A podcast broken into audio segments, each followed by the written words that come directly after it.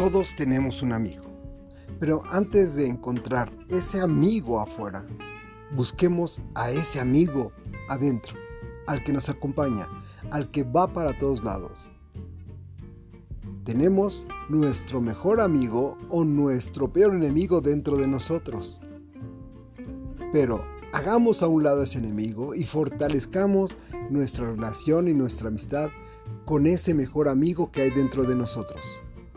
En este episodio, un secreto básico y fundamental para ser el mejor amigo de uno mismo. No es lo que te estás imaginando. Entra, escucha. Te vas a sorprender.